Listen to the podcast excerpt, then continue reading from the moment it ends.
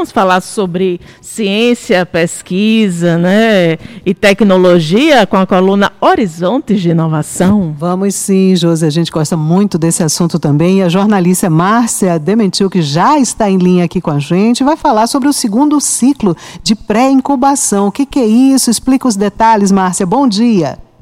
Oi, bom dia, Beth, Josi. Bom dia, os ouvintes da Rádio Tabajara.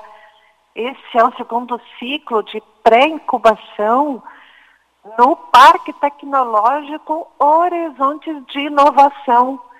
Vamos falar hoje de inovação, então, Beth, Josi. Olha, o que, que acontece? As equipes do Ouse Criar e do programa Celso Furtado, que encerraram os ciclos na fase escolar, essas equipes, então, esses projetos, eles nasceram dentro das escolas públicas do estado da Paraíba. E foram selecionadas, então, 14 equipes do Ouse Criar e duas do Celso Furtado, do programa Celso Furtado. Logo, temos 16 novos projetos que vão começar essa incubação, essa pré-incubação, em julho, no Parque Tecnológico Horizontes de Inovação.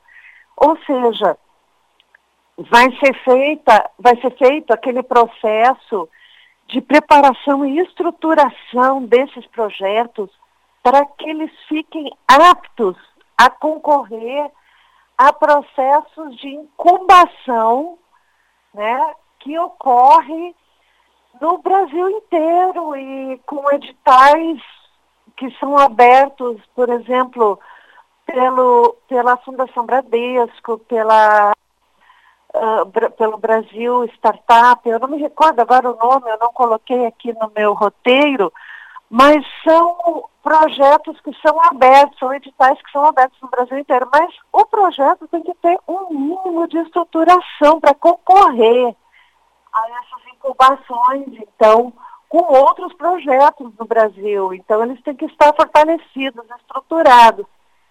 E justamente é o que vai acontecer nesse ciclo de pré-incubação. Esse ciclo, então, vai ser completamente virtual.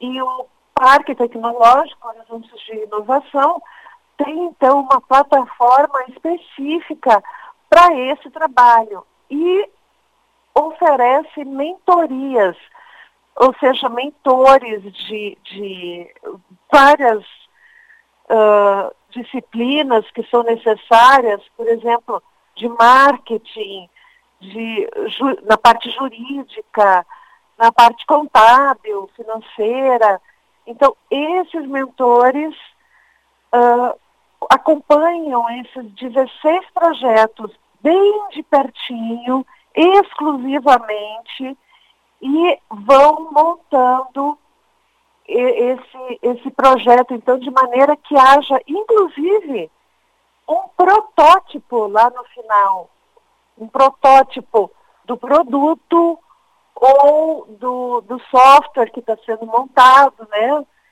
E, enfim, esse processo começa agora em julho. Já a primeira reunião vai ser feita dia 30 de, de junho, agora no finalzinho de junho. Então, a partir de julho, o trabalho inicia a milhão no Parque Tecnológico Horizontes de Inovação, até o final do ano, até dezembro, né? E esse segundo ciclo, então, ele, ele chega com essas empresas lá do, do, das escolas públicas de estudantes e vai ter essa característica. Beth, Josi, vou aproveitar aqui para falar que nesse primeiro ciclo que foi feito desse trabalho, 14 projetos ingressaram e sete chegaram até o final.